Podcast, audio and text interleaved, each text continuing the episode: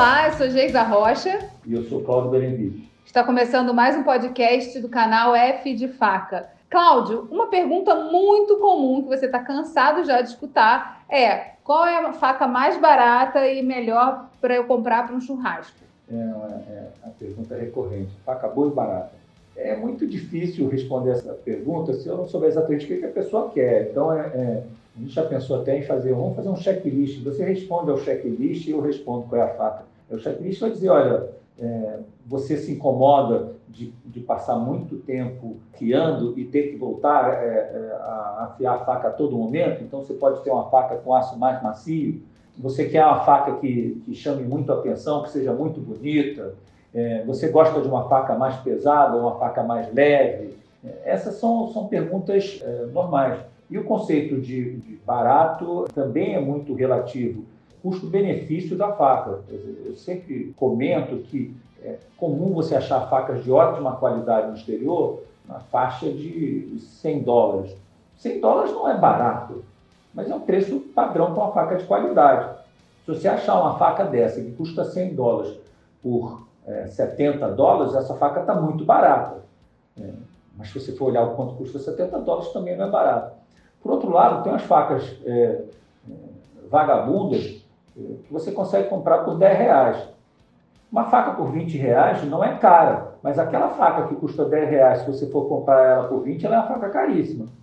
Então, é, o, o, conceito de caro e barato também é muito relativo. Tudo bem, isso é muito complicado responder se você não conhece a pessoa.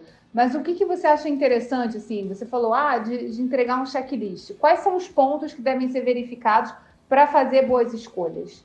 o quanto você está disposto a, a, perder tempo afiando.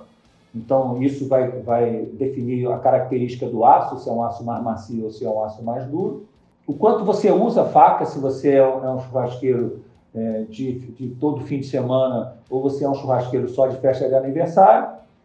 É, o, o, quanto você prima por uma faca que seja digna de chamar os amigos para olhar como ela, como ela corta perfeitamente bem ou se você só quer uma faca que você consiga cortar lá o seu churrasco direitinho. Então, esses três aspectos são os mais importantes. E o preço é, aí a gente vai chegar no, no, no que seja possível em cima desses três aspectos, preço mais, mais barato que você consiga uma faca de uma certa qualidade, para é, considerando esses três aspectos. Então, a gente poderia fazer uma lista, por exemplo, de facas. Facas boas de 20 reais, facas boas de 70 reais, facas boas de 100 reais facas boas de 500 reais, facas boas de mil reais, tem, tem para tudo, é, tem para tudo. Acho que você consegue é, hoje no Brasil as facas é, brasileiras, estou falando das facas industriais, não estou falando de facas artesanais, porque faca artesanal, aí a gama de preço é, é muito variável, entra conceitos muito subjetivos na precificação da faca.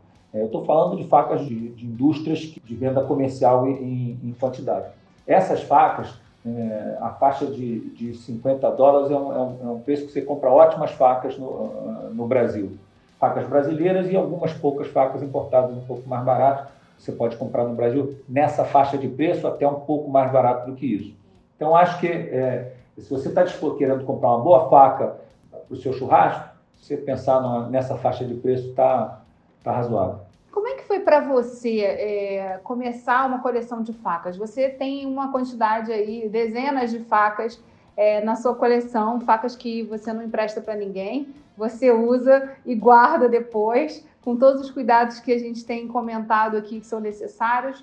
Mas como é que foi seu processo de escolha das facas? Como é que você assim, o que está que, que tá na tua lista aí de coisas que você ah, gostaria de ter? Na verdade, é, eu acho que começa com qualquer, como qualquer um, você, você compra alguma faca, vai experimentando, fica satisfeito, não fica satisfeito, vê uma faca que às vezes você vê, gostou da faca, achou que o preço estava bom, comprou, e aí você gostou dela, foi, o uso dela foi bom, aí você viu uma outra que parecia com ela, você, você foi experimentar e, e, ouviu. No meu caso, como eu, eu comecei a pesquisar, eu, eu comecei a, a olhar uma opção de sites e e, e uma opção de canais no YouTube, ver muita coisa. Então eu fui aprendendo sobre as facas e, e tendo uh, a curiosidade de como é que é, como será que aquela faca funciona, como é que será que, ela, que é o corte dela e fui, fui tentando comprar diferentes facas de, de, de diferentes fabricantes e com diferentes tipos de faca e diferentes tipos de aço do, do quais a, essas facas são feitas.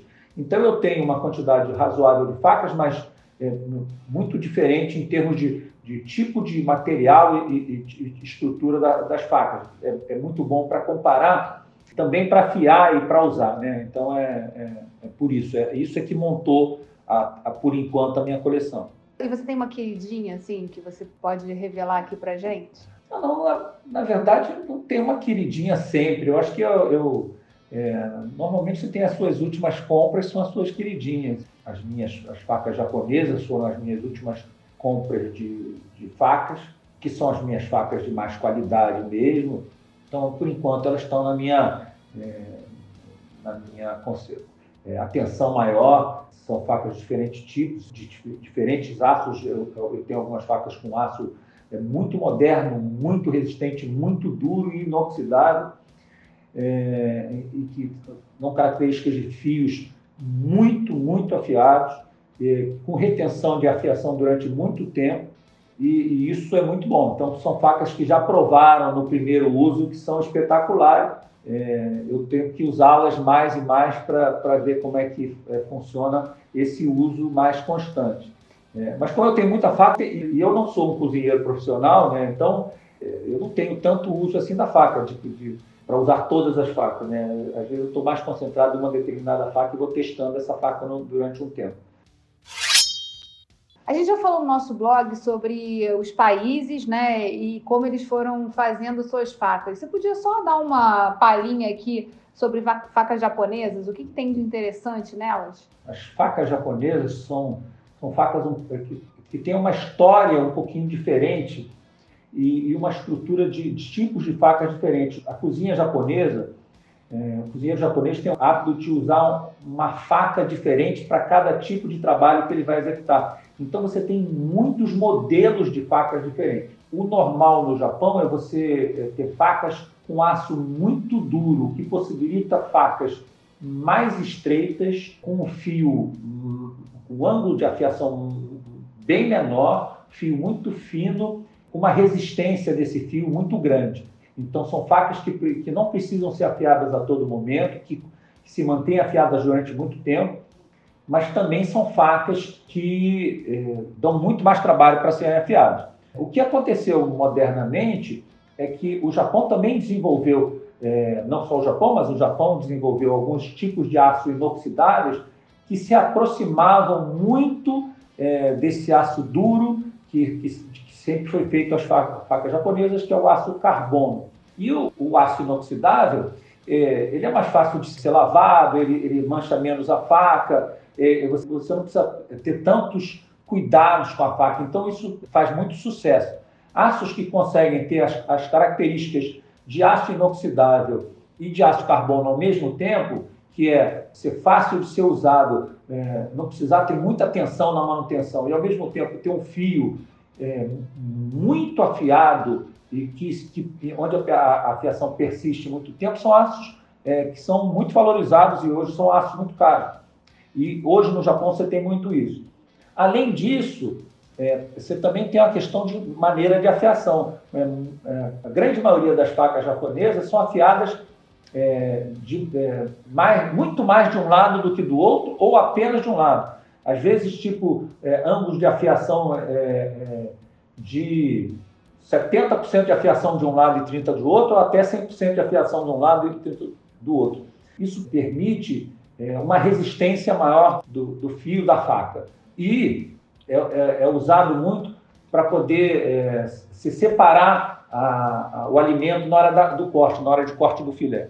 Então, quais são as duas ou três marcas mais comuns é, de facas japonesas para as pessoas ficarem de olho?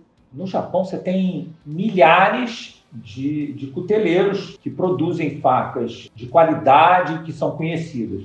Mas eu, eu normalmente vou falar do, das grandes indústrias, porque elas são é, mais fáceis. A maior indústria é a Shu. Eu gosto da Miyabi, acho que é, é uma indústria importante. A Yaxel também, eu acho, eu gosto muito dela. Para mim, essas três são as tops, no meu gosto de fato. É, É, para começar, né, e as pessoas visitarem, conhecerem um pouquinho mais sobre as facas, tá aí uma dica das três marcas maiores e mais importantes do Japão para começar a trabalhar isso. E a gente vai ficando por aqui. Não esquece de acessar o nosso site www.fdefaca.com e também nosso canal do YouTube, que tem sempre muita novidade, várias dicas sobre como afiar suas facas e mantê-las sempre nos trinks. Até lá! Um abraço!